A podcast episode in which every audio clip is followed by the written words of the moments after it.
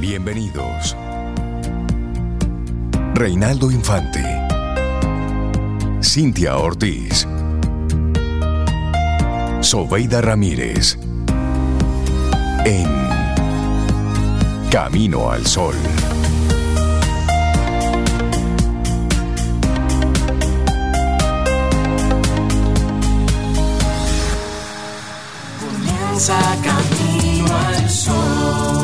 Muy buenos días y bienvenidos a Camino al Sol en este martes que estamos a 16 de enero, año 2024. Buenos días, Cintia Ortiz, ¿cómo estás? Buen día a todos nuestros amigos y amigas Camino al Sol oyentes. Buenos días a la vida. ¿Cómo va todo? Buenos días a la vida, sí, me gusta eso. Buen día, Rey, yo estoy muy bien, gracias por preguntar. Tú lo sabes, pero tienes la cortesía de preguntarlo en el aire. Gracias por ello. Buenos días a ti, Camino al Sol oyente, esperando que tú estés muy bien. Y déjanos saber, por favor, cómo amaneces. 849-785-1110. Hace muchos días que no se reportan algunas personas. Los estamos observando, los estamos observando. Es que nos hacen falta.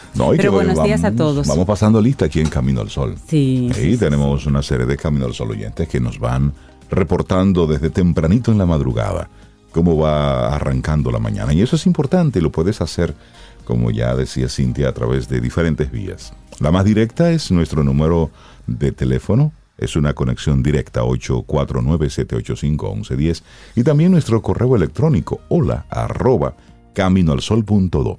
Ahí puedes conectar tempranito con nosotros. En este Día Internacional de la Croqueta. Sí. Sí.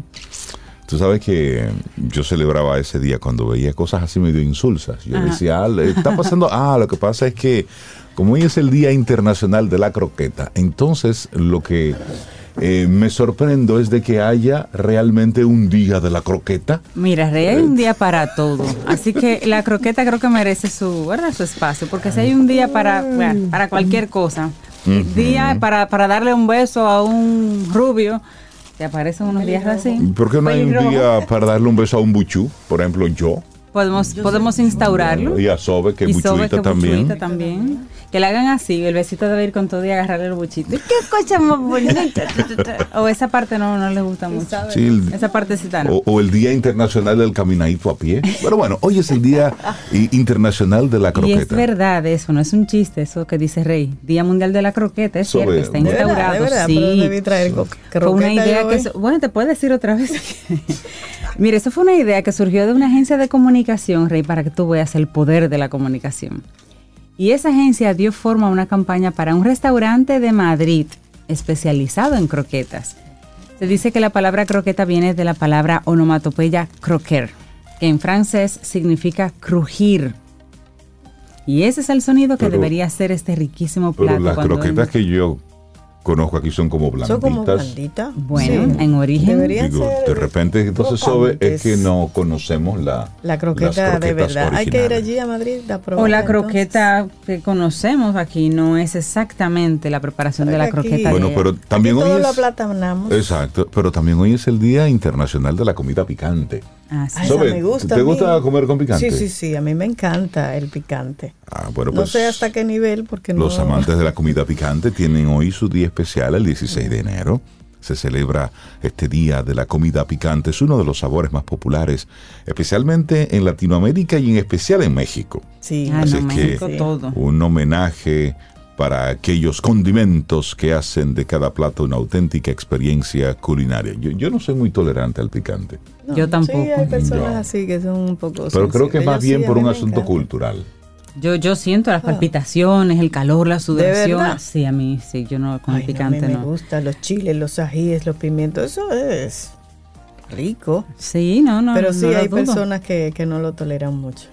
Sí. ¿Será que no? En Asia también. no están acostumbrados ustedes como a comer picante. Hay un tema de costumbre, pero sí. sí hay una reacción, pues también, también uno tiene que observar esa, esa reacción. Hoy también es el Día Internacional de los Beatles. Mm. Los Beatles. Señores, hay personas que dicen que fueron un fenómeno, hay personas que dicen que su música realmente es muy simple, pero que gustó mucho. Bueno, independientemente de la decisión, de la opinión. Tú o los amas o los odias. Siempre ha sido así. Y con los Beatles también. claro. Yo creo que sí, sí, sí. Hay personas, yo conozco gente que no les gusta. Y conozco gente que, los ama. Que es fan, claro. y es, fan. yo no los amo así, pero a mí me gustan mucho los Beatles, su música. Por más simple que sea, no sé, me gusta. No, hay personas armoniosa. pero realmente Era, era una magia de la, de la grabación, lo que esa gente hacía. Oh, eh, porque con muy pocos canales en aquella época. Yo lograban uno, una sonoridad muy especial. Eso independientemente de una cosa u otra. Y decían que con pocos eh, acordes o arreglos. También hacían, hacían muchas cosas, eran. Pero de que fueron un fenómeno. Por supuesto. Tú sabes que además del día de hoy, 16 de enero, también ellos tienen el 6 de julio que celebra también el Día de los Beatles, que fue la fecha en que se conocieron John Lennon y Paul McCartney. Esto se celebra. Y también el 10 de julio se considera Día de, de los Beatles, porque en el 1964, ese mismo día, la banda regresa a Liverpool después de su gira apoteósica en Estados Unidos. Entonces el 10 de julio también tienen ese día para ellos.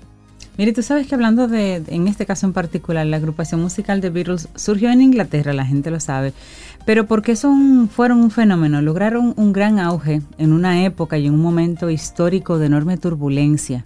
La década de los 60 fue conocida como uno de los momentos más delicados en cuestión de temas de guerras y de paz. Y el mundo se estaba recuperando de la Segunda Guerra Mundial. Y en medio de esta revuelta, pues Estados Unidos decide comenzar una guerra en Vietnam. Entonces estos cuatro jóvenes con esta banda, con este grupo pop, un toque de rock and roll, invadieron las pantallas del mundo con letras que hablaban de igualdad, de paz, de hacer que el mundo fuera bonito para todos y demás, y llegaron a ser percibidos como la encarnación de los ideales progresistas de los nuevos tiempos. Oh, por Dios. Incluso influyeron en el movimiento hippie, que era como aparte, y ellos tuvieron influencia en ese movimiento, ellos conectaron los hippies con esas ideas. Mm. Sí, sí, sí, sí. ¿Tú sabías que ellos planeaban comprar su propia isla? Una isla utópica.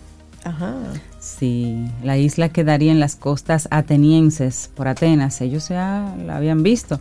Nunca lo hicieron, y la sociedad utópica de los chicos quedó como otro gran ideal que nunca vio la luz. Y otras curiosidades, Rey, hay una ahí súper interesante. Los rusos oían a The Beatles en escáneres de rayos X usados. Señores, estamos hablando de guerra, de plena Guerra Fría. Claro. Entonces, Rusia había prohibido muchas cosas de la cultura de Occidente, y entre estos estaban los discos de vinilo de la banda. Pero como el ser humano se la busca, en buen dominicano, descubrieron que podían guardar música en los escáneres de rayos X de la época. Y así escuchaban no solamente los Beatles, sino todos los grandes éxitos del momento que quisieran escuchar. Eh, interesante. Sí, eran, sí, sí, eran momentos. ¿Sabes que los Beatles tenían a sus archis enemigos que eran los Rolling Stones? Entonces, ah, tú o escuchabas a los Beatles en esa época o escuchabas a los Rolling Era como Águilas y Algo así. Y, todavía siguen por ahí los Rolling Stones. Sí, sí, sí, sí, sí, sigue ahí Mick Jagger con su banda. Claro. Mick Jagger. Bueno, y les compartimos entonces nuestra intención del día de hoy, ¿les parece? Porque por favor, cada día debe tener una intención. Sí, sí, sí, que nos fuimos en, tema de los días internacionales, pero la actitud Camino al Sol para el día de hoy es... Mm, algo especial te espera cada día. Todo lo que necesitas es reconocerlo y aprovecharlo al máximo. Eso es así. Algo especial te espera cada día. Hazte la pregunta y dile, mundo, ¿qué hay de especial para mí hoy? Todo lo que necesitas hacer es reconocerlo y aprovechalo al máximo. ¿Qué me toca hoy? Si te haces esa pregunta, el universo te responde, seguro, pero tienes que estar atento, atento. Sí, pero puede ser algo que te presente el universo ese día. Pero puede ser algo que ya tú sabes que va a suceder. Y tú tienes también el poder de decidir que eso va a ser ese momento especial, que eso va a ser la, la cerecita de tu día. Y si se presenta otra cosa, qué bueno. Te fuiste por partida doble. Yo tengo ese dicho del gustito del día. Y yo todos los días tengo un gustito del día. A veces ya sé cuál es. Voy a ver a alguien, me voy a tomar un café con alguien, va a llegar algo importante, voy a grabar algo que me llamaba mucho la atención y a veces no sé cuál es. Entonces me toca esto, me toca reconocerlo y aprovecharlo bueno, pues arrancamos entonces nuestro programa con, con The Beatles, Sobe. Sí, ¿Te parece? Eso, es lo que debemos hacer, eso es lo que sí, porque la, inteligencia artificial hizo algo interesante. Hablamos de Beatles y eh, seguido demostró ahí una canción de los Beatles, sí. Por supuesto. Ah, el gran hermano actuando ahí. Sí, la, la canción esta que gracias a la inteligencia artificial que es Now and Then. ¿Te parece si arrancamos así? Las voces de, sí, pero claro, así iniciamos este Camino al Sol. Lindo, lindo día. Sí, vamos a, vamos a disfrutar de esto porque la, tecnología está ahí. Entonces usemos lo bueno que tiene. Exacto. Así es que esto es una recuperación de las voces originales de los Beatles con Now and Then. Los titulares del día en Camino al Sol.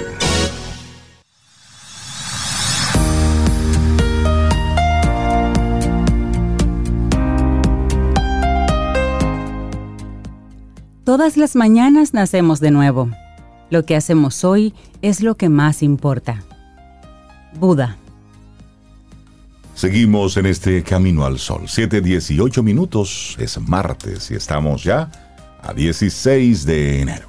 Bueno, vamos entonces con algunos de los titulares que recoge la prensa en este día. El segundo juzgado de instrucción del Distrito Nacional ha fijado para el 9 de febrero a las 9 de la mañana la emisión del fallo sobre la solicitud de prórroga que fue presentada por el Ministerio Público en el caso Calamar. La jueza Ana Lee Florión, encargada de este proceso, ha decidido reservarse el veredicto ante la complejidad de este caso, que involucra investigaciones internacionales y auditorías en curso. La solicitud de prórroga, que busca una extensión de hasta cuatro meses para la presentación de este acto exclusivo, se basa en la normativa procesal penal y en la necesidad de tiempo adicional debido a diligencias investigativas previas a la judicialización. Es decir, siguen investigando, están buscando más informaciones y necesitan entonces más tiempo. Así es. Bueno, nos vamos a las elecciones. Negociaciones allanan vías para los comicios. Si bien los partidos tienen hasta el 23 de febrero próximo como fecha límite para depositar las alianzas, fusiones o coaliciones de las elecciones presidenciales de mayo, las negociaciones que se han realizado hasta el momento dibujan el panorama de la contienda. A juzgar por el curso que han tomado las negociaciones entre las 34 organizaciones que junto a ocho movimientos provinciales y municipales conforman el sistema de partidos, el escenario presidencial luce definido. Oigan bien, 34 organizaciones y 8 movimientos provinciales, los partidos. Bueno, pues es un país grande. Grande, grande. Uh, son candidatos presidenciales, el mandatario Luis Abinader, los opositores Abel Martínez, Leonel Fernández, Miguel Vargas Maldonado, Virginia Antares, Roque Espaillat, María Teresa Cabrera, Fulgencio Severino y Carlos Peña. Abinader, candidato del Partido Revolucionario Moderno, PRM, encabeza el bloque de las alianzas con 20 organizaciones, lo que garantiza ir en 21 casillas de la boleta electoral. No voy a leer todos los nombres de los partidos porque son, ya tú sabes, treinta y pico. No. Aunque van aliados en lo municipal, no será así en lo presidencial, por lo menos por el momento, pues los partidos de la Liberación Dominicana, Fuerza del Pueblo y Revolucionario Dominicano irán con candidatos propios. En el caso del PLD, sus antiguos aliados se han virado para otras parcelas. A nivel presidencial, las alianzas no se ven muy definidas alrededor de la candidatura de Abel Martínez en lo concerniente a Fuerza del Pueblo y su candidato Leonel Fernández, para el nivel presidencial recibirá apoyo de los partidos Quisqueyano Demócrata Cristiano y otros dos más. Y el Partido Revolucionario Dominicano y su postulante Miguel Vargas Maldonado tampoco han dado indicios de sus aliados en las presidenciales. Ya saben. Bueno, bueno. República Dominicana da un primer paso hacia la rebaja de la jornada laboral. Eh, ¿Dónde hay que firmar? Aunque es una iniciativa voluntaria. Ya lo los están bueno, hay que, habría que cambiar el código de trabajo, pero déjenme decirles. Aunque es una iniciativa voluntaria entre las empresas y los trabajadores, el plan piloto de la semana laboral reducida busca mejorar la salud y el bienestar del trabajador, así como la productividad de las empresas. No significa que una empresa va a cerrar a las 5 y ya sino me imagino que habrá un grupo de personas que entran en un horario, otro grupo entrará en otro horario para que las cosas sigan abiertas. No, no, tengo detalles. En horarios más, más extendidos. Entérame. Pero este plan propone la reducción de las horas de trabajo semanales de 44 a 36, o sea, bajar 8 horas. Ok, está bien. Eso lo explicó ayer el ministro de Trabajo Luis Miguel de Camps. Durante su ejecución, el empleado trabajaría de lunes a jueves. Ay, me gusta sin la disminución del salario. Ay, me gusta más. Y descansaría viernes, sábado y domingo. Oh, Dios. Yo me ofrezco. Las oraciones suenan. y las oraciones llegan. Sigue, sigue, sigue diciendo, sigue diciendo. ¿Y la productividad? ¿A dónde? Pero no, te veo entusiasmo. No te, no te veo muy contento. No te veo con entusiasmo. ¿qué le pasa? Aquí necesitamos trabajo, no vacaciones.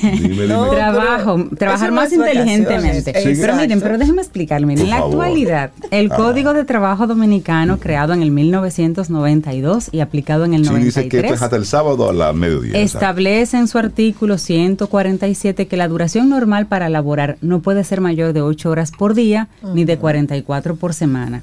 Tras el lanzamiento del programa, el ministro explicó que con esta reducción los trabajadores podrían tener más tiempo para compartir con sus familias, atender asuntos personales, reducir el ausentismo laboral, es decir, que la gente no pida permiso en esos cuatro días para hacer cosas, sino que lo haga el otro día que le queda libre y aumentar sus capacidades de salud tanto física como psicosocial.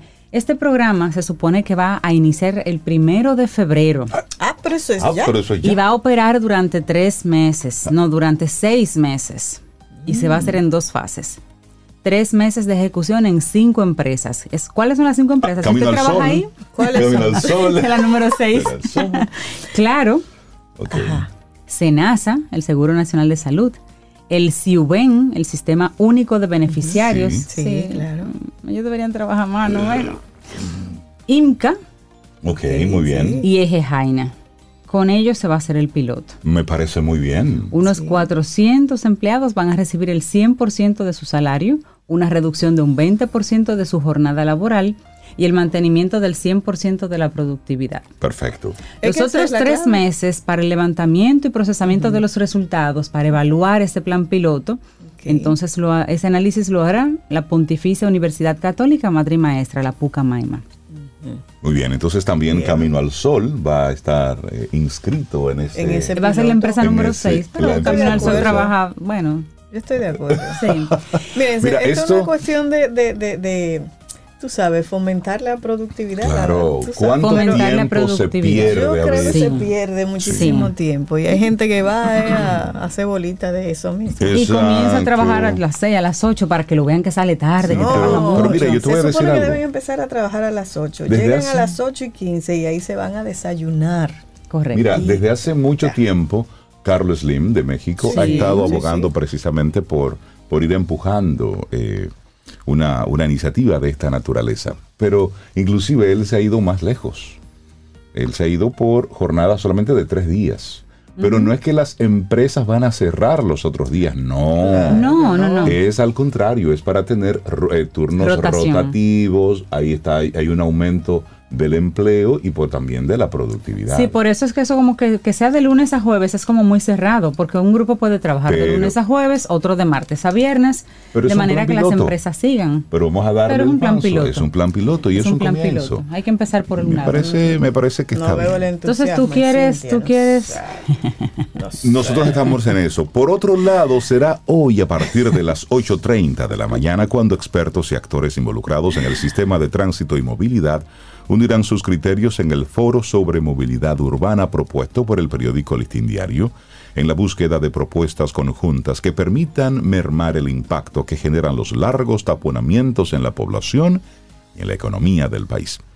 Esta actividad, que es patrocinada por la Universidad Nacional Pedro Enríquez Ureña, la UNFU, el Instituto Tecnológico de Santo Domingo, el INTEC, el Ministerio de la Presidencia, a través del Instituto Nacional de Tránsito y Transporte el Intrant, y la Dirección General de Seguridad de Tránsito y Transporte Terrestre, la DGCET, se va a realizar en el Centro de Convenciones del Ministerio de Relaciones Exteriores. Sí, esto hay que hablarlo y hay que buscar soluciones a la locura que tenemos en el tránsito en nuestro país. Ya no hay hora pico.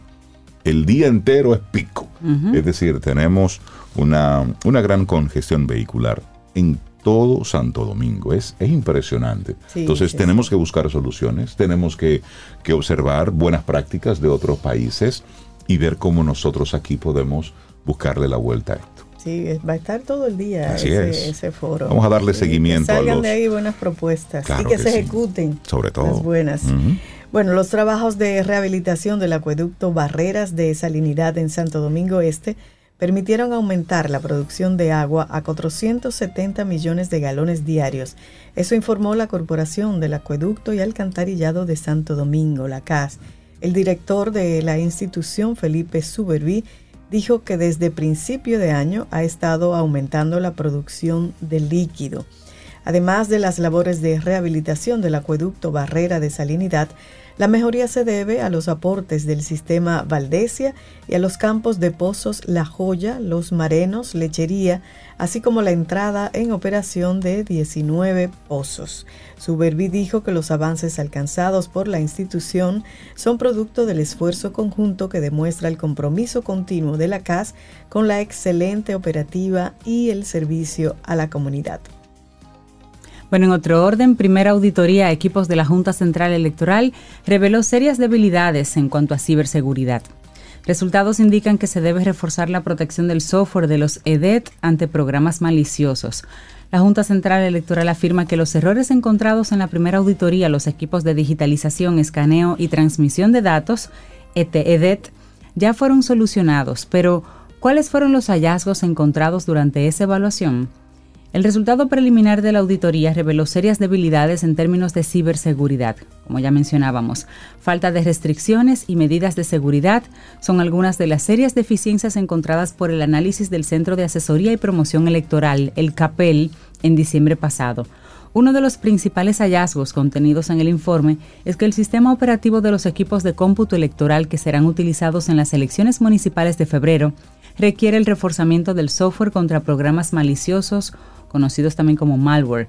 Según las pruebas realizadas, es necesario instalar y configurar una solución anti-malware avanzada que ofrezca protección más allá de las capacidades del antivirus por defecto que trae Windows. Claro, porque eso se va a usar para otra cosa. Por supuesto. Cambiamos ahora de tema, nos vamos al plano internacional. Esto es, esto es para observar y muestra un poquitito cuáles son los intereses de Estados Unidos detrás de, la crisis que hay en Haití y que desde hace mucho tiempo, desde República Dominicana, se ha estado pidiendo ayuda internacional, alguna salida, algún apoyo. Mientras todo eso ocurría, recordemos que en noviembre del año pasado, bueno, pues Estados Unidos deportaba a nada más y a nada menos que a Guy Philippe. Este, este hombre, ex rebelde golpista, y estaba preso en Estados Unidos por narcotráfico. Entonces, él llegó, se acomodó y Haití ha entrado en un nuevo escenario de protestas, destrucción y amenazas bajo el protagonismo de quién? Del ex líder rebelde golpista Guy Philippe, poniendo los pelos de punta a la población ante sus amenazas de tomar el poder por medio de las armas. Entonces, en el noroeste, en el norte y en el noreste del país se han registrado manifestaciones, barricadas, incendios de neumáticos en las vías públicas, además del cierre forzado de ministerios y ataques a viviendas. ¿Sí? ¿Escuchó bien? Si acaso quedaba alguna mínima esperanza para avanzar con el proceso de diálogo y entendimiento para la reconciliación y la paz en Haití, eso hay que olvidarlo por ahora deportado. ¿Desde dónde? Desde Estados Unidos. Y ellos sabían, por supuesto, con cuáles intenciones regresaba a su país por supuesto que sí. Entonces tiene cuatro opciones sobre la mesa. Golpe de Estado, golpe de fuerza, consenso o negociaciones y elecciones. Entonces, en orden de prioridades, quiere el poder y aspira con más premura ganarlo con las armas. Para él, las elecciones están al final del camino y lo demuestra con su amenaza de una revuelta violenta para expulsar al gobierno del primer ministro Ariel Henry. La convocatoria de Philippe ayer a la desobediencia civil es un paso que podría marcar el inicio de su aventura guerrerista. Conmueve a la población haitiana, saturada ya de incertidumbre y de violencia. Y así es como ustedes le miran el refajo completito a Estados Unidos detrás de todo este tema con, con Haití. Qué pena. Qué pena que esto, que esto se esté manejando de esta forma. Eso lo complica más. Por supuesto. Bueno, vámonos a Estados Unidos precisamente. Una ola de frío y nieve impactan ya en gran parte de los Estados Unidos. La ola de frío cubre ya gran parte de los Estados Unidos con bajas temperaturas, nevadas y vientos gélidos, informó este lunes el Servicio Meteorológico Nacional estadounidense conocido como el NUS en inglés. El organismo detalló en su reporte más reciente que las intensas nevadas y lluvias que desde la semana pasada afectan al medio oeste y a la región de los grandes lagos se extendieron al sur de Estados Unidos y a la costa oeste del país, impactando en ciudades como Nueva York, Washington o Filadelfia. Además, las temperaturas peligrosamente frías de los últimos días continúan en gran parte de los Estados Unidos. El organismo predijo que las temperaturas bajo cero y los vientos helados prevalecerán hasta el martes antes de que llegue una nueva ola de frío ártico a finales de la semana. El organismo predijo que las temperaturas bajo cero y los vientos helados van a prevalecer hasta hoy. Se esperan temperaturas extremas, oigan, de menos de 40 grados bajo cero en Montana, en Dakota del Norte y Dakota del Sur. Además, de fuertes nevadas en Michigan y en el estado de Nueva York. La ola de frío podría afectar la participación este lunes de los caucus de Iowa, la primera cita de las primarias republicanas para las elecciones presidenciales en que el expresidente de Estados Unidos, Donald Trump, parte como claro favorito. De hecho, ganó.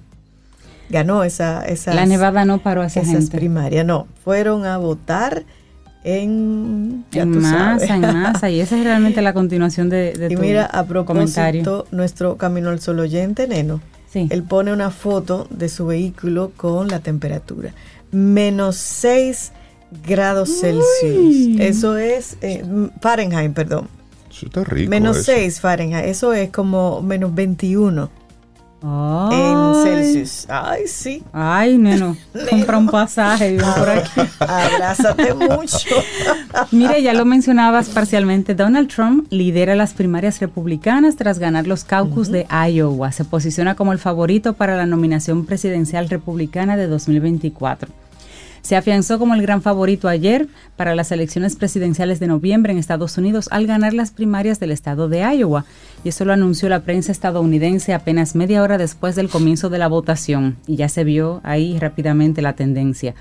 El magnate de 77 años, sobre el que pesan cuatro inculpaciones penales, aventaja por mucho a sus principales rivales, Nikki Haley y Ron DeSantis. Pero por el momento se desconoce por cuánto.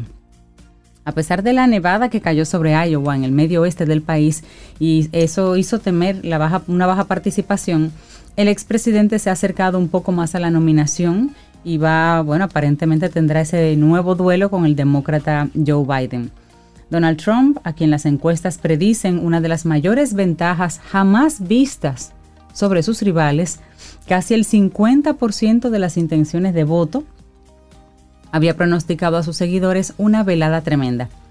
Iowa tiene un gran peso en la campaña porque si Trump no obtenía el triunfo que esperaba, su imagen de favorito indiscutible podría verse mermada para el resto de la carrera.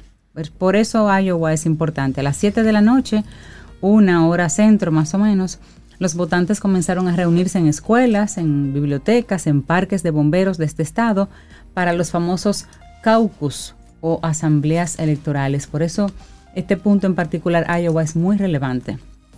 Y siempre lo ganan los republicanos. Ay, ay, ay, cuántas cosas. Bueno, eh, vamos a dejar los titulares hasta ahí. Sí. Ya, sí, sí, sí, sí, hasta ahí. Ayer pasaron muchas cosas terribles en nuestro país.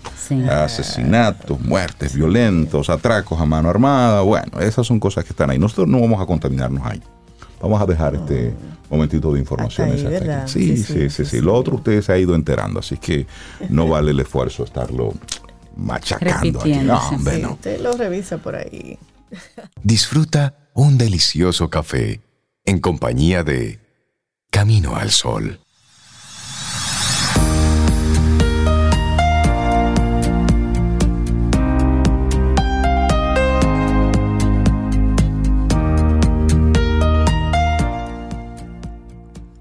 Cada día es una pequeña vida. Cada despertar y levantarse, una pequeña resurrección. Una frase de Arthur Schopenhauer. Seguimos en este camino al sol. Momento para reflexionar juntos. Happy Mood. Que nos disculpe esta querida letra Z, sí. Pero es como un una onda contenta, como ponte contento. Sí, hombre, como un arranca tu día chévere. Eso, claves para empezar el día con un buen pie. Y si no hace usted, se acuesta de nuevo y arranca, se resetea y comienza otra vez. Entonces Déjame acostarme y levantarme otra vez. Mira, a veces hay que hacerlo. sí, a veces hay que hacerlo. Entonces vamos a, compartir algunas, algunas técnicas para que usted arranque su mañana de buena forma. Claro, y la idea es que tal si para comenzar intentamos adoptar una actitud positiva. Nada más despertar y recibimos el nuevo día con un milagro que hay que aprovechar y saborear como si fuera el último de nuestra existencia. Sé que vamos a comenzar de inmediato. Le comparto la clave número uno, pensar en todo lo bueno. Dar gracias a la vida por todo lo bueno que hemos conseguido hasta el momento y por permitirnos disfrutar de nuestra pareja, de hijos, padres, madres, amigos, es un acto de reverencia que no deberíamos perder de vista en momentos difíciles. Y seguramente mediante este ejercicio vamos a encontrar buenas razones por las que seguir en pie. Así es. Otra clave, afrontar los problemas. Hay que situar el problema frente a nosotros y analizar si realmente es tan importante como para minar nuestro estado de ánimo e impedirnos ser felices. Me gusta eso. Usted lo sienta al frente, lo mira a la cara y lo enfrenta para que salga de eso. Ay, sí, sí, sí. Y luego que sientas al problema enfrente, sonreír. Ver el lado cómico de las situaciones, por muy espinosas que éstas sean, y optar por la sonrisa es una de las formas más inteligentes de alejar las preocupaciones. Sonreír facilita una comunicación más fluida con los demás, pero sobre todo, hacerlo en los peores momentos implica ganarse a uno mismo. Quizás las sonrisas del Buda o la Mona Lisa pueden expresar algo de eso. Por ejemplo, ¿de qué se estaría riendo la Mona Lisa? O el Buda. ¿De qué, de qué, de qué se estaban riendo? Vamos a poder a, ¿Eh? volar la imaginación. Sí. de eso mismo. A ver, de, que tiene años. Que se están de que tiene años está haciendo la pregunta. Lo dice el, doctor, el doctor Lorenzo. Le mando un abrazo. Póngase contento. Eh, no hay de otra. Bueno, hay de otra, pero es terrible. Bueno, otra, otra motivación es ayudar, ¿eh?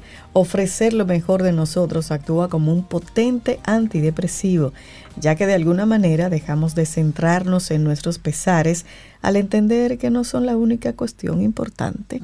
Hay que ayudar a los demás. Mire, también desarrollar la creatividad es otra clave. Satish Kumar, un famoso pacifista y director de la revista de ecología Resurgence, comentaba que si queremos disfrutar de una vida más positiva, debemos cambiar los parámetros que tenemos de productividad, éxito y dinero por los de creatividad y calidad.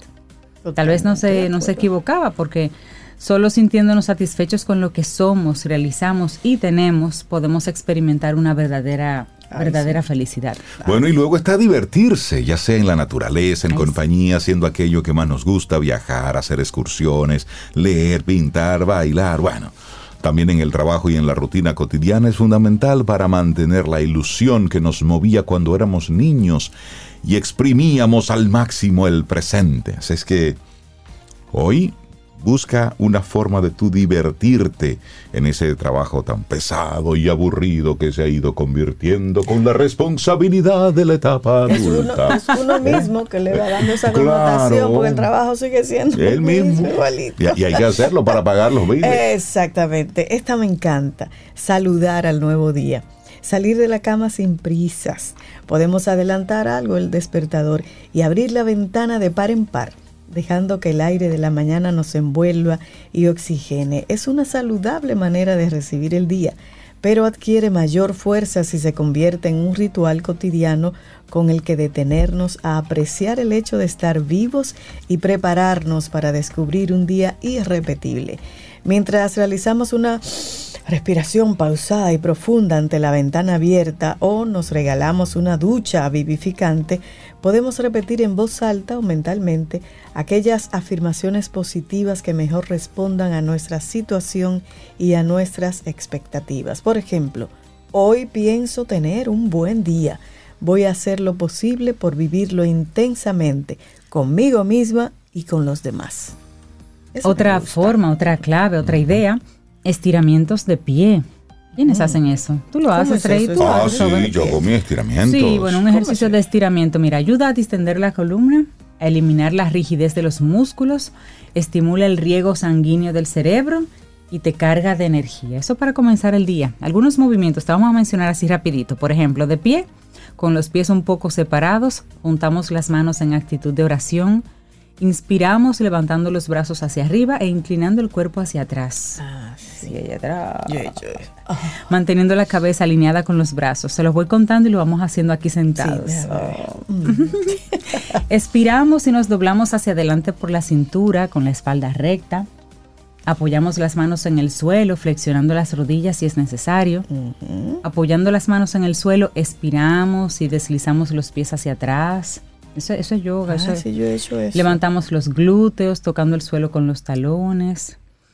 Usted va a YouTube o alguna otra plataforma y usted encuentra la forma correcta que no le lastime para hacerlo, pero esto es bueno. Sí, mira, esos estiramientos de peso son muy buenos también respirar para que ganes lucidez, es decir, respirar, pero también eh, tai chi es otro de los de las cosas que oh, pero el que más me gusta son los paseos, pasar por el bosque, por la playa, por por el parque. Estudios hablan de que el paseo por el bosque es sanador, un día por el bosque, por un bosque descalzo, tocando los árboles, es muy sanador. Exacto, es decir, busque formas que te conecten con lo que está, con lo que está ocurriendo. También meditación, ya lo hemos dicho aquí hasta el cansancio, sí, eso funciona.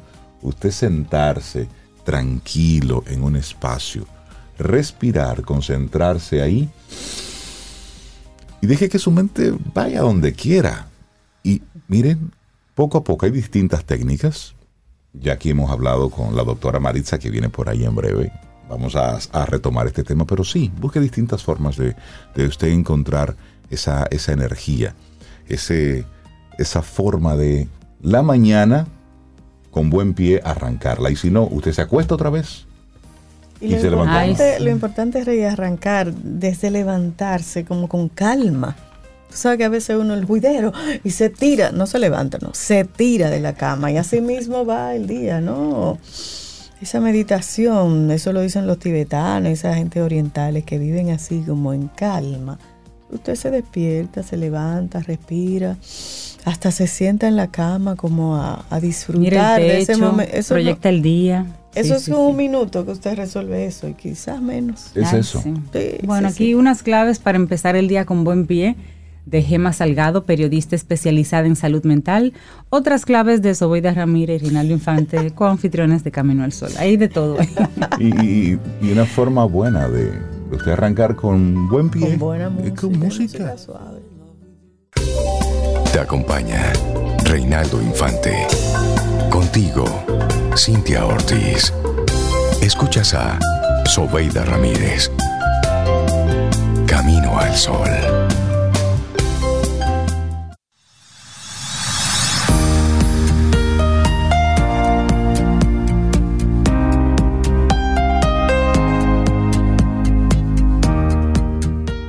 Nadie puede volver atrás y empezar un nuevo comienzo. Pero cualquiera puede empezar hoy y hacer un nuevo final. Una frase de María Robinson.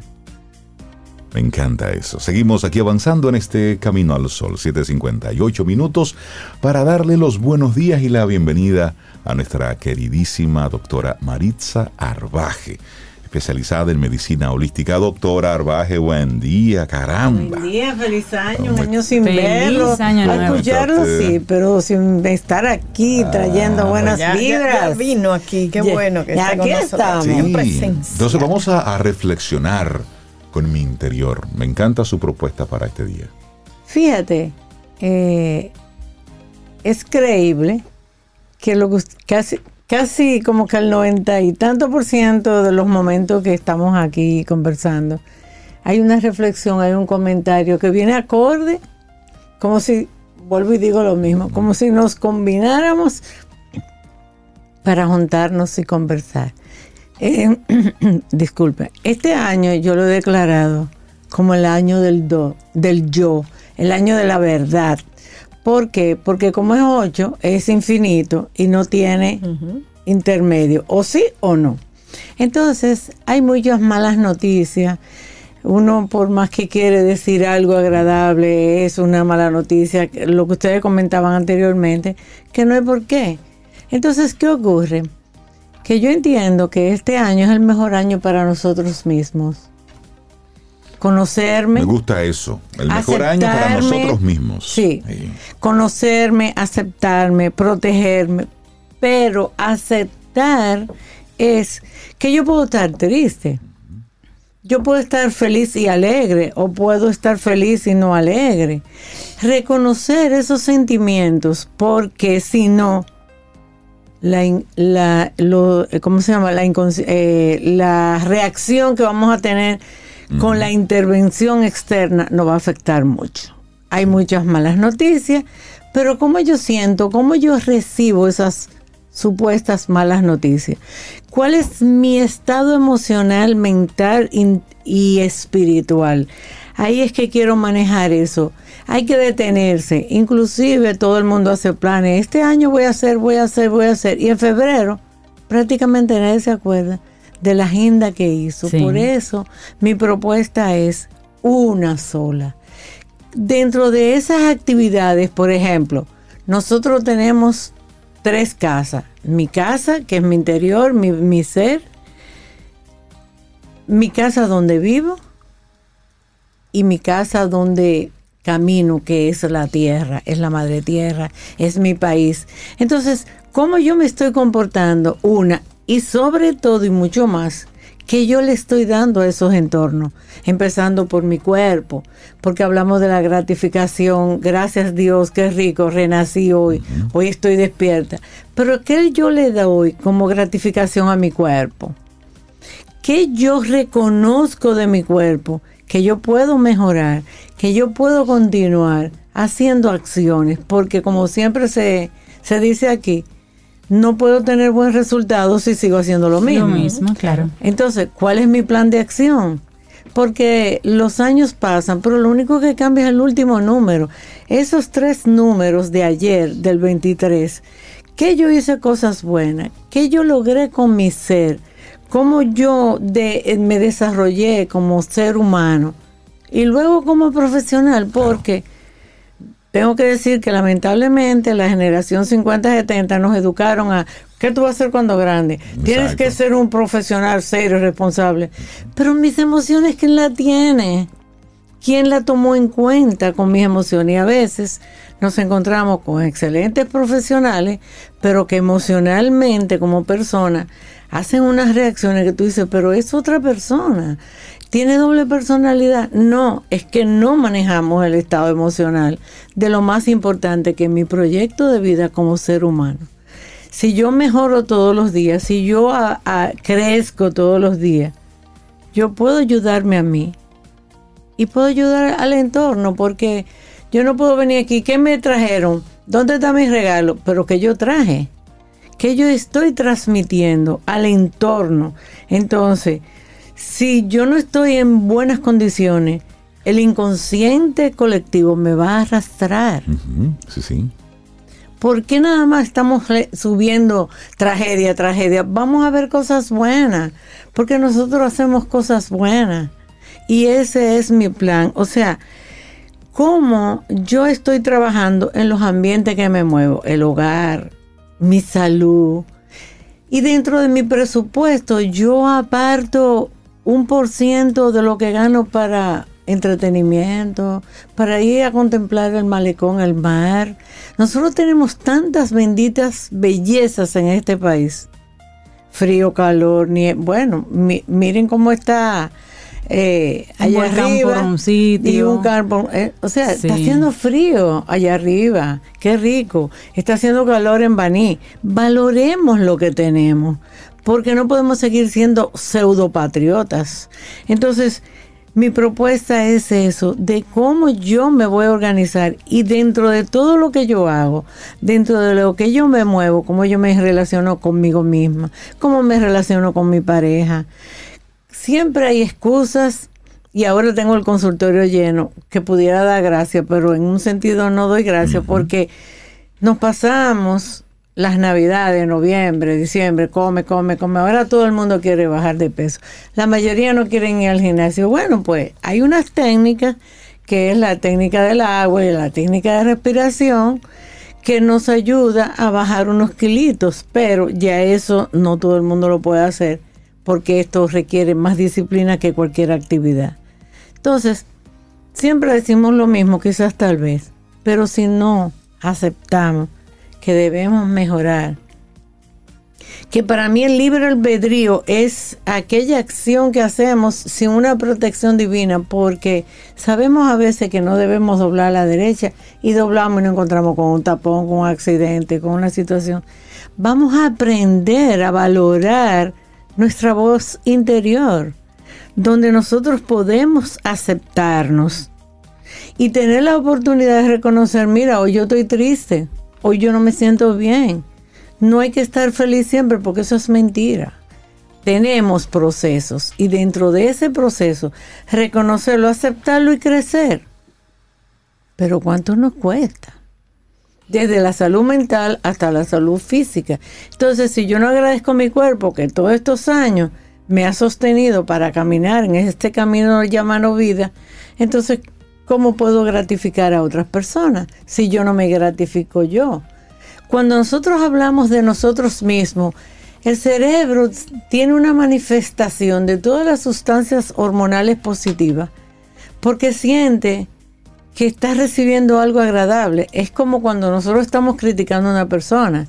Como el cerebro no conoce a nadie nada más que a nosotros, él cree que de nosotros que estamos hablando. Mira qué gorda está, mira qué fea está, mira cómo camina, mira. Eh, y vamos dándonos látigo, látigo. Y entonces nosotros, y entonces cuando entendamos eso, entonces ahí es que hay que estar positivo, lograr que lo que queremos lograr con los demás debemos lograrlo con nosotros mismos primero. Totalmente. Y no es egoísmo, y sino amor propio. Es eso. Que es diferente, claro. Totalmente. Reflexión con mi interior. Doctora, gracias por regalarnos estas, esta miradita rápida hacia. Porque al final uno sabe, uno sabe cuando se está maltratando, cuando no se está tratando con cariño. Y también sabemos la repercusión que eso tiene. Entonces es un poco ser honestos con nosotros. Doctora, la gente que quiera ponerse en contacto con usted. Pues yo estoy en el 809 482 22 eh, 482-8222 en el consultorio. Cuando uno no usa el número, a veces como que se le extrapapela. no se llama? Sí, y en el 809-705-0979. Buenísimo, doctora. Estamos para. Gracias, doctora. Bueno verla aquí presencial. Sí, Belén. Sí, sí, Gracias. Ten un buen día, un buen despertar. Hola. Esto es Camino al Sol. Camino al Sol.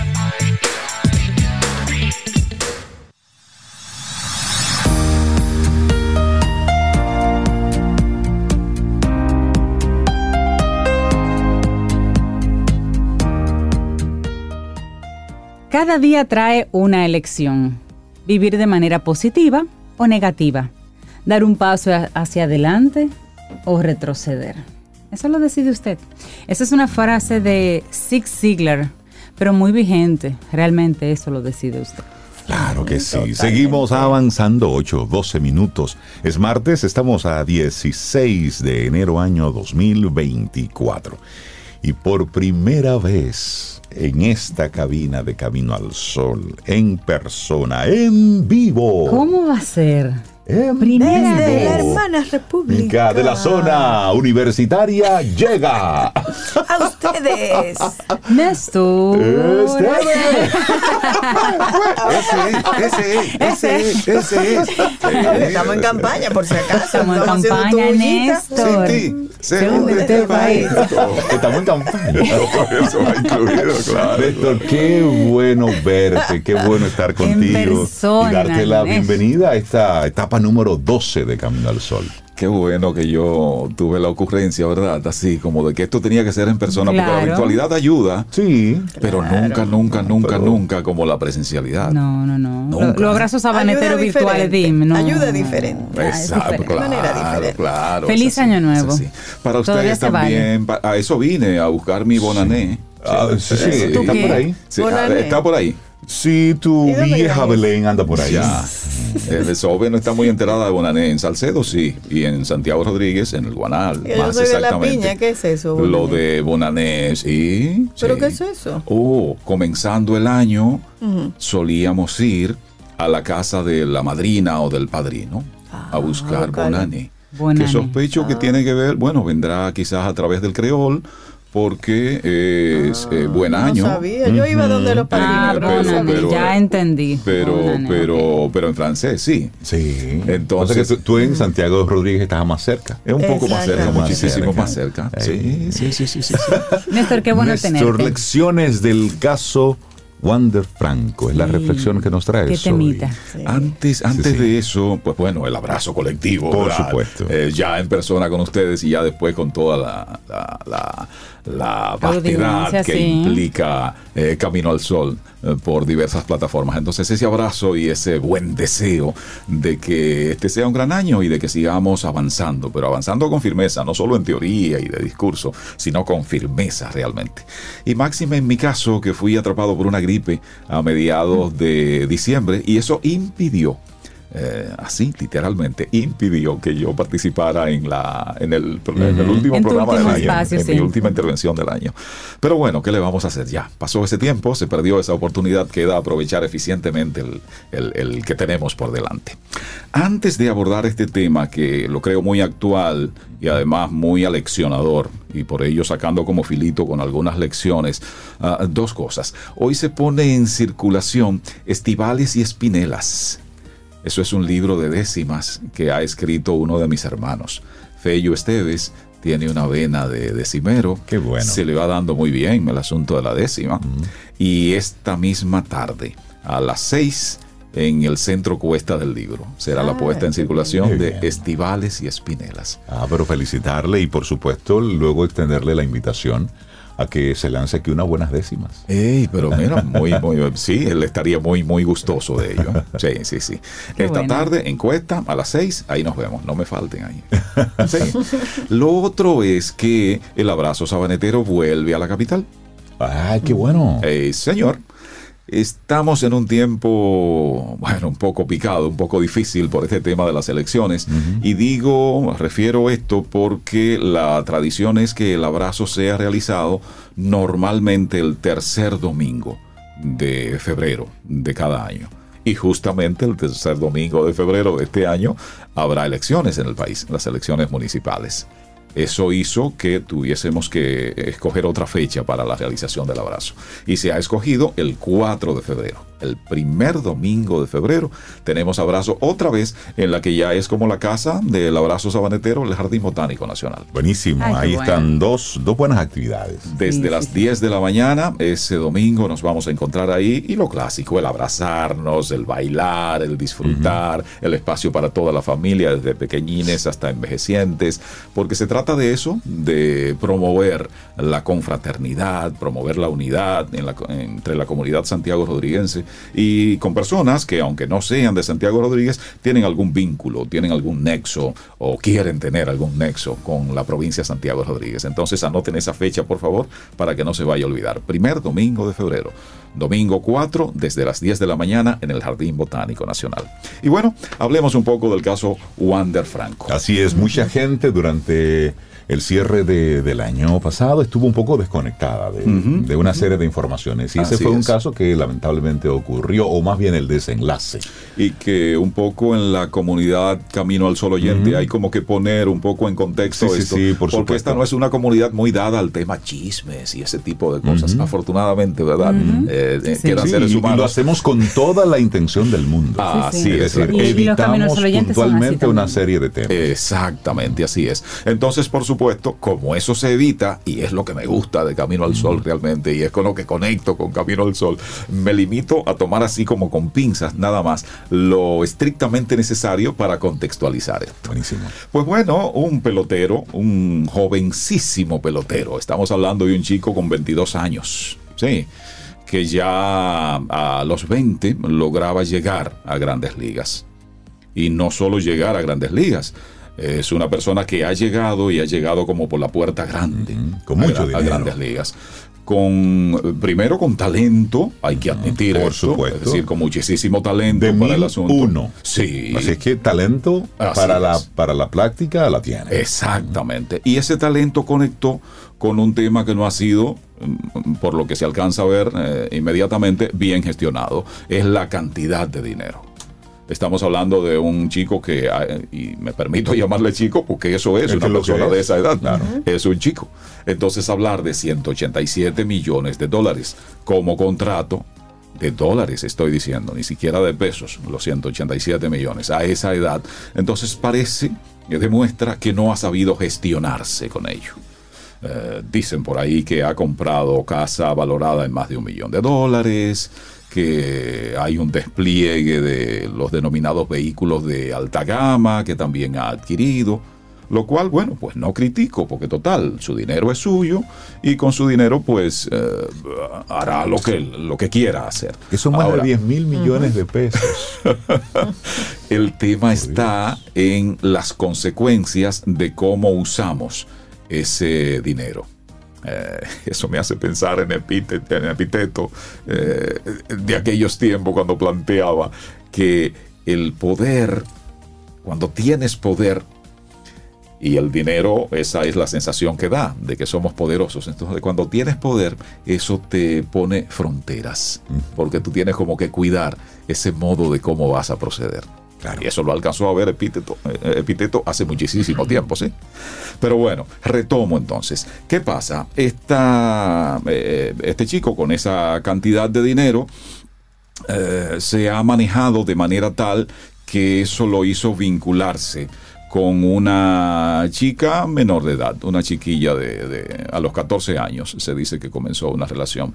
Y esto se ha contaminado muchísimo más porque esta chiquilla es hija de una señora que solo tiene 28 ahora y ya la chiquilla tiene 15 lo que en matemática sencilla nos hace caer en la cuenta de que aquí hay un tema que viene en cadena desde hace muchísimo tiempo. Es decir, esta ah, chica, eh, la, madre de esta chiquilla fue madre a sus 13. A sus 13. A los 13 Entonces hay un tema en un historial familiar que viene por ahí que con esto no queremos eh, condenar a la familia. No, es una situación concreta que ha ocurrido.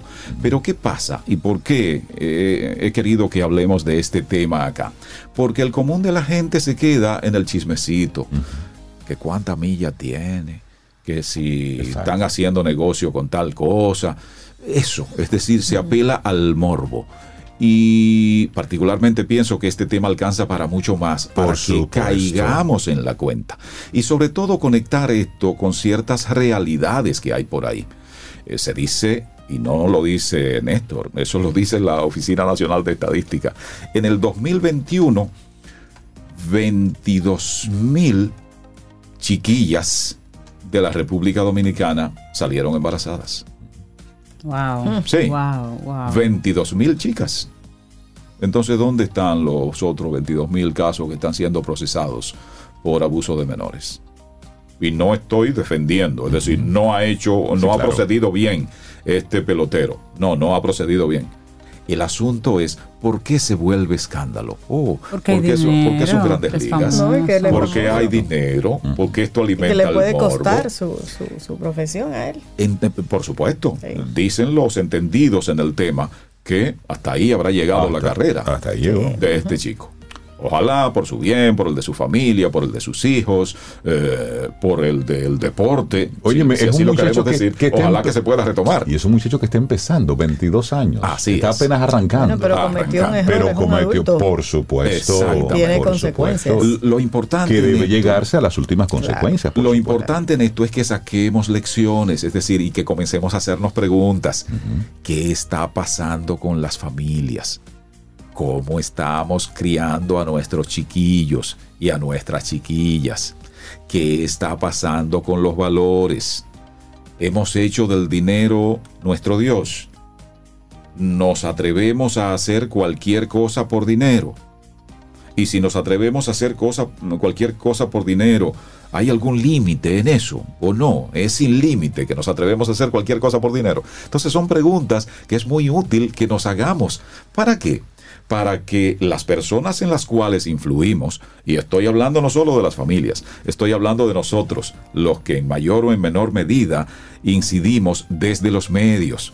Es decir, cuando un medio anda solo ostentando que cuánto dinero, que el carro que compró fulano, que la casa que tiene, que cuánto yo gasto en una fiesta. Es decir, ¿qué es lo que está haciendo ese medio? Promoviendo el dinero como Dios, promoviendo el dinero como el que todo lo puede, promoviendo el dinero como el fin último de nuestras vidas. ¿Qué quiero decir con esto? Un medio, y más lo llevo más a lo concreto todavía, una persona que tiene oportunidad de decir algo en un medio y lo que hace es promover esto como valor, también es culpable de esa situación. Y también debería estar llamándose a reflexión para ver qué yo tengo que cambiar en mi modo de hacer para no seguir induciendo. Porque ¿qué es lo que pasa? En un tiempo se hizo con el periódico, que era lo primero, lo que había. Después llegó la radio y la radio logró influir más que el periódico, porque para el periódico había que saber leer. Pero para la radio con escuchar ya era suficiente. Con tener los oídos abiertos ya era suficiente para dejarse influir. Ah, ya después llegó la televisión que le ganó un poco a la radio porque no solo usaba el oído para influir, también usaba la vista, que es la que se encarga del 90 y casi 7% de la posibilidad de percepción que tenemos los seres humanos. Pero ya hemos llegado a otra etapa. Hemos llegado a la etapa del smartphone en donde está todo y de lo que y lo que se ha llegado a convertir como en una especie de extensión del cuerpo humano. Entonces, ¿qué es lo que pasa?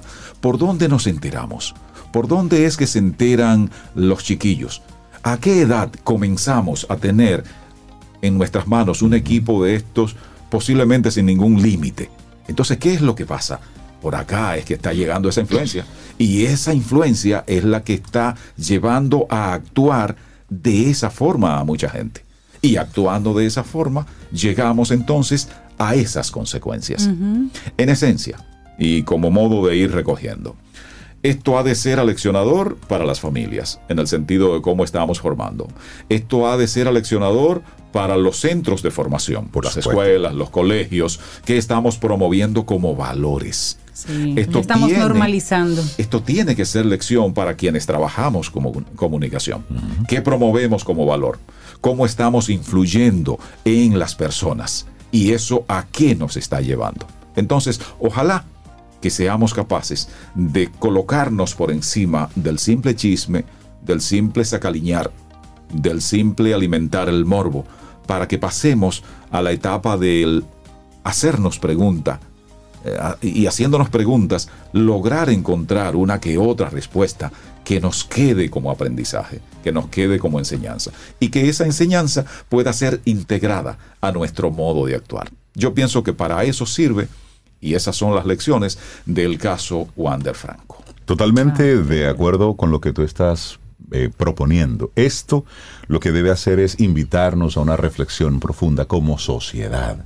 Y eso que de ahí se desprenden otros casos, los hijos como, como negocio, y, y el que sea muy recurrente, no es que sea algo eh, normal, no, no, no, está siendo frecuente. Entonces a eso debemos eh, llamarle la atención. Néstor, un gustazo haberte tenido aquí con nosotros, de verdad que sí. Solo quiero cerrar con esto que sirve para más o menos una carrera universitaria. Lo dijo Gandhi hace mucho tiempo. Hay problemas cuando tenemos riqueza sin trabajo o con poco esfuerzo. Cuando nos entregamos al placer sin conciencia. Cuando decimos tener conocimiento pero nos falta carácter, cuando nos dedicamos a los negocios sin ética, cuando la ciencia llega a un punto que pierde de vista la humanidad, cuando practicamos o decimos practicar alguna religión pero sin sacrificio, y cuando asumimos la política sin principios. Profesor, no, se, diga, más. Te despido con cultura profética. Esto es Love and Happiness. Gracias. 849-785-1110. Ese es nuestro número de WhatsApp. Escríbenos. Camino al Sol.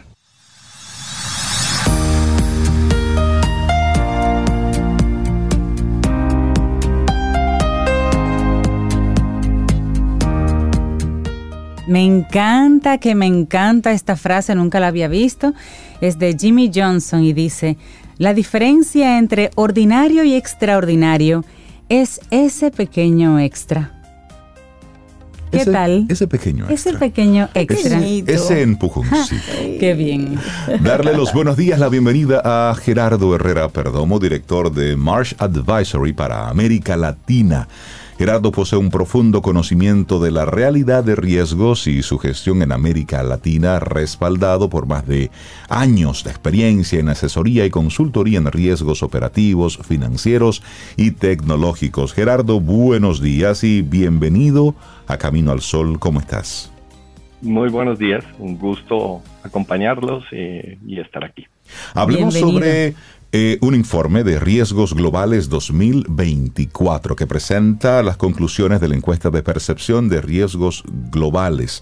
Más de 1.500 expertos a nivel mundial estuvieron ahí compartiendo sus informaciones, su visión sobre este 2024. Hablemos de este informe, Gerardo. Eh, es bastante interesante. Desde hace más de 19 años, de hecho esta es nuestra 19 edición, y, la trabajamos y lo preparamos para el Foro Económico Global, reunión que hoy está dando inicio en Davos, como se realiza usualmente en esta época.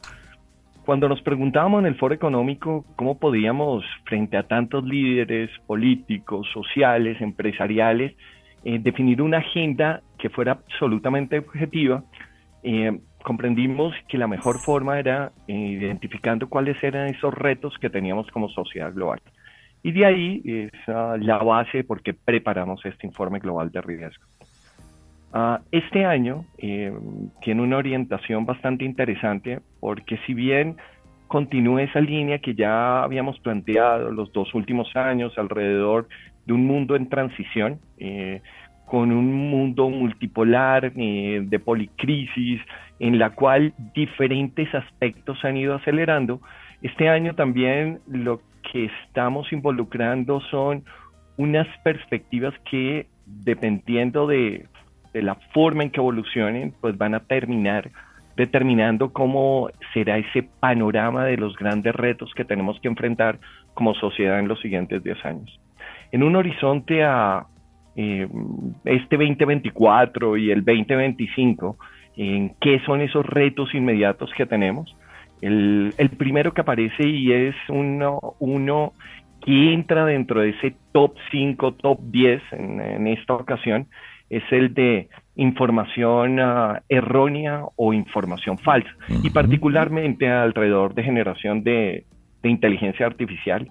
Un segundo riesgo es el que estamos viviendo y más en las islas, más en el Caribe, más en República Dominicana, que es la materialización de fenómenos meteorológicos extremos. Eh, continuando con polarización social, ciberseguridad y algo muy desafortunado que viene creciendo durante los últimos reportes, lo que es los conflictos armados interestatales. Ya para un panorama a 10 años, todos coincidimos en que el gran reto, los riesgos emergentes que vamos a estar enfrentando están centrados en la salud del planeta. Cuatro de los cinco top son ambientales, involucrando uh, los fenómenos meteorológicos extremos, pero ya también involucrando otros muy importantes, como son pérdida de biodiversidad y ecosistemas, eh, fallos ya sistémicos a algunos elementos en, ah. en la Tierra, y em, escasez de recursos naturales. Y desafortunadamente sigue a continuación otra vez estas de información errada e información eh, falsa alrededor de generación de inteligencia artificial. Gerardo, este informe de riesgos globales 2024 em, dice que va al foro económico, ¿verdad? Que se utiliza también. Sí.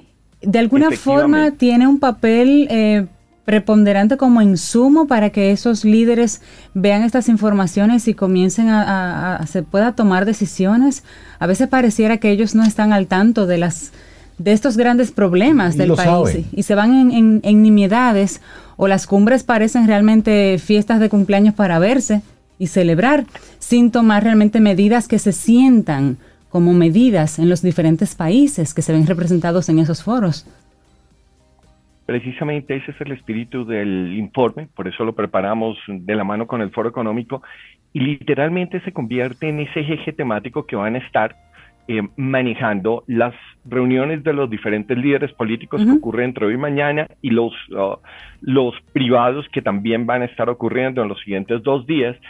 Y la idea es que todos como sociedad lleguemos a un consenso de cómo vamos a articular las respuestas frente a esos retos y lo decías correctamente, el gran elemento que tenemos sobre la mano es cómo tomar y enfrentar estas situaciones con carácter de emergencia que estamos viviendo hoy, pero manteniendo un equilibrio de aquellos retos que son los que nos va a dar sostenibilidad en la forma como nos conocemos hoy como sociedad global. Y lo que esperamos es que no solamente sean en la discusión, en la reunión en Davos estos tres días, sino que adicionalmente lo que ha ocurrido es que se convierten en los ejes temáticos de todos los grupos de trabajo que ah, apoyamos durante todo el año en el Foro Económico. Gerardo, has mencionado que esta es la edición número 19 de este informe de riesgos globales y te hago la, la pregunta de forma muy directa. ¿Ha servido para algo tener un tema central, un observar cuáles son los diferentes eh, temas en los que el mundo debe observar? Si bien es cierto, los grandes países, aquellos que pueden tomar las decisiones vitales, pues por lo general han estado mostrando una tendencia a desoír, a no escuchar, a no prestarle atención a esos temas que son realmente los más importantes. ¿Vale el esfuerzo? Eh, hoy le podemos decir que sí, es bien interesante porque tenemos alimentado nuestra, nuestra base de información, las conclusiones eh, sobre el foro en más de 20 años de, de data e información. Y cuando uno comienza a ver la forma en que han ido evolucionando esos riesgos en cada una de las diferentes etapas que hemos enfrentado los últimos 20 años como, como población global, eh, lo que vemos es que los diferentes riesgos urgentes hemos encontrado mecanismos articulares para enfrentarlos y superarlos, eh, tal como lo hicimos, y creo que el, el ejemplo más reciente es lo que logramos como sociedad global frente a la pandemia. En una situación que se había presentado en durante todos los siglos en los cuales le había costado a la humanidad lograr superarla razonablemente décadas.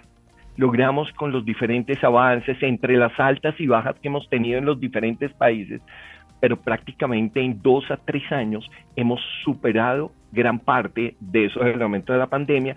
Inclusive hemos recibido ya algunos elementos positivos de lo que es la reestructuración económica de lo que fue lo que sufrimos durante esa recesión relacionada con la pandemia. Así ha ocurrido con los anteriores y gran parte de estas iniciativas sale de esa convergencia que logramos en el foro económico entre el sector privado y, los gobiernos. Porque para los grandes problemas la solución no viene por únicamente por una arista. De hecho, nosotros como sociedad civil, cada uno de nosotros, tenemos un papel absolutamente relevante. Correcto. Gerardo, este informe Riesgos Globales 2024 se puede eh, consultar, descargar en algún lugar, se puede conocer nosotros, población civil normal. Todos, está disponible tanto en la página del Foro Económico Global como en la de March McLennan eh, para consulta. Es, es, es un informe realmente hecho con el espíritu para que todos tengamos mejor capacidad de tener información y tomar decisiones alrededor de esos temas en que debemos enfrentar. Excelente, Gerardo Herrera, director de Marsh Advisory. Gracias por hablarnos un poco sobre este informe de riesgos globales 2024, que repetimos, el tema de la, de la desinformación es lo que ocupa ¿eh? el primer lugar. Por eso, cada vez que usted esté leyendo algo, observe la fuente, filtre bien el tipo de contenido que entra a ti. Gerardo, excelente día, muchísimas gracias por todas estas gracias, informaciones. Gerardo, un abrazo. Gracias, Gerardo. Gracias, un buen día para todos ustedes. Gracias. Y despedimos a Gerardo con una propuesta tuya, sobre Alana Sinkey. Disfruta tu café en compañía de Camino al Sol.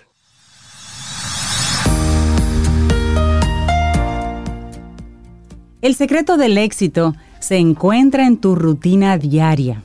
Esa es una frase de John Maxwell que nos invita a mirar qué estamos haciendo todos los días. Día desde levantar. Porque ahí es que se construye el éxito. Así es.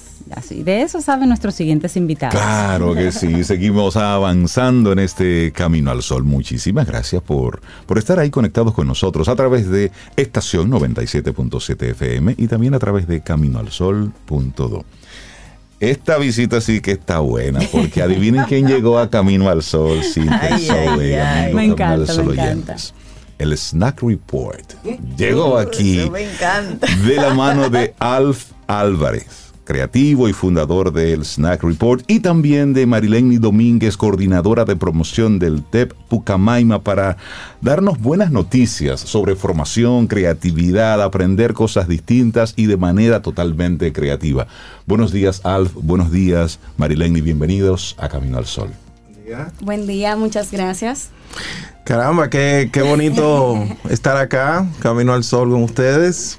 Qué bueno tenerles. Qué, bueno conocerles. Un placer estar aquí y gracias por recibirnos. Ah, y si ustedes cuando, cuando siguen el Snack Report como soy, que es fan, del ¿De dónde es que se inventan tantas cosas? Y la forma en que la presentan. Pues el de dónde y el cómo él lo va a compartir. Exactamente. Y eso, Esa es la idea. Y eso, y eso a, nosotros en Camino al Sol nos gustan las, las buenas uniones. Y esta combinación de, del Snack Report, que ha estado creando contenido de forma muy creativa, contenido de calidad de una manera muy creativa, junto con eh, la Pontificia Universidad Católica Madre y Maestra. Hay que decir el nombre, el título completo. Pues es una buena combinación y como decía Cintia, cómo, cómo surge precisamente el que desde el Snack Report comiencen a compartir formas distintas de creación de contenido. Claro, eh, bueno, vivimos la era del creador de contenido, también se le llama Creator Economy, donde todos podemos vivir del contenido, la monetización, las ideas, y eso viene de hace tiempo, pero digamos que 2019 fue un año importante porque en este país se alinearon los planetas. Muchos creadores hicieron proyectos y digamos que hubo un subión interesante de creación de contenido y de, todo eso alrededor de, cómo monetizar y cómo capitalizar la creación. Y luego llegó la pandemia, ¿no? Entonces, eh, en ese momento yo me encontraba en una agencia de publicidad cuando era creativo y creé esta cosa rara que no sabía cómo se llamara. Y le fui buscando nombre, buscando eh, concepto hasta que le puse The Snack Report y la cosa fue creciendo. Y luego llegó la pandemia en donde la verdad, todo el mundo se puso en su casa a consumir contenido.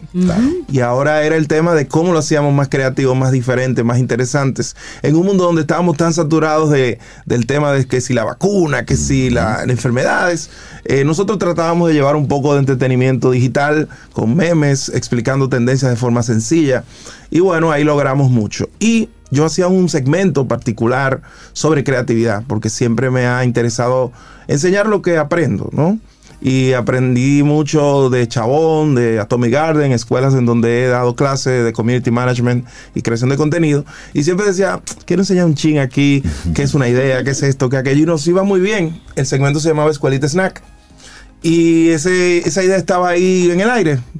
Hasta que un día, años después, dos años, hace apenas un año y pico, eh, la gente de Pucamaima nos, eh, nos solicitó una colocación medio al fin. Y yo tenía ese proyecto ahí guardadito. Y yo decía, espérate, este es el momento, espérate. y justo en el Zoom, mientras ellos no se estaban dando cuenta, yo armé la presentación.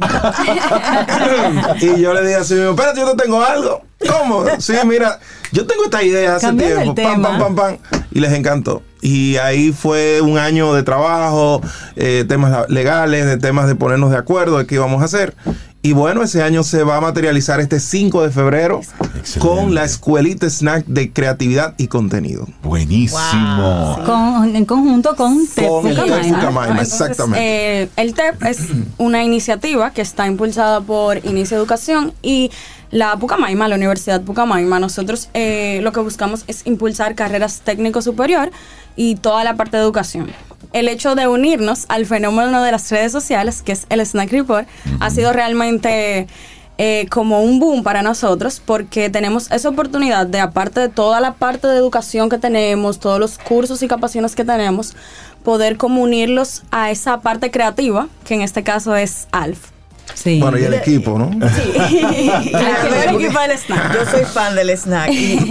¿Qué, yo me quiero inscribir ahí. ¿Cómo, ¿Cuál es, la logística? ¿y, cuáles son, ¿Y cuáles son los cursos? ¿Qué debo, ¿qué saber antes de...? Sí, bueno, el primer curso que tenemos, que es el de Storytelling. El curso de Storytelling. El curso de Storytelling. Hay que hacerlo eh, bien, bien, bien parte, mi compañero Al. Tú eras, tú eh, realmente inscribirse es muy sencillo. Eh, accediendo a la página web de nosotros, del, del TEP. TEP okay. Nosotros tenemos la parte de ofertas, en la sección de ofertas está la escuela snack. Así mismo, la escuela, snack. Y Marilene, para, para formar parte de esta, de esta escuela de creatividad, tú debes tener una base de publicidad, una base de alguna carrera del área creativa. No, realmente no, realmente. Un contador que dice, yo soy, yo soy de contabilidad, pero a mí se me ocurren cosas. Quiere, quiere, quiere impulsar esa creatividad, porque realmente esa es la idea del curso, que cualquier persona que quiere impulsar esa creatividad, y hay varios cursos, o sea, como que hay diferentes niveles también. Exacto. Bueno, en esta misma era del creador de contenido, como dije ahorita, todos somos creadores de contenido. Exacto. Todo el que tiene un celular, que sube su selfie, se pone su, su filtro, quiere saber cómo aumentar seguidores, quiere saber cómo llegar más lejos, a veces quiere saber ser viral, ¿verdad?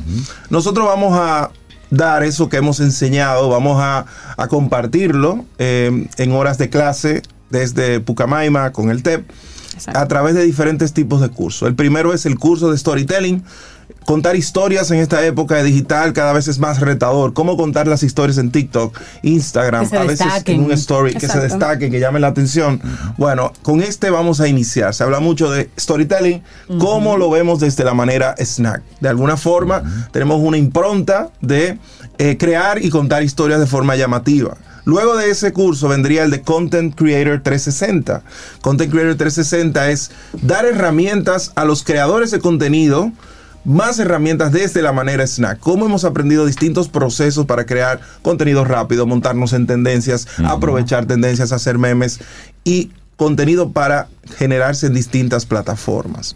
También está el sensei de las ventas digitales.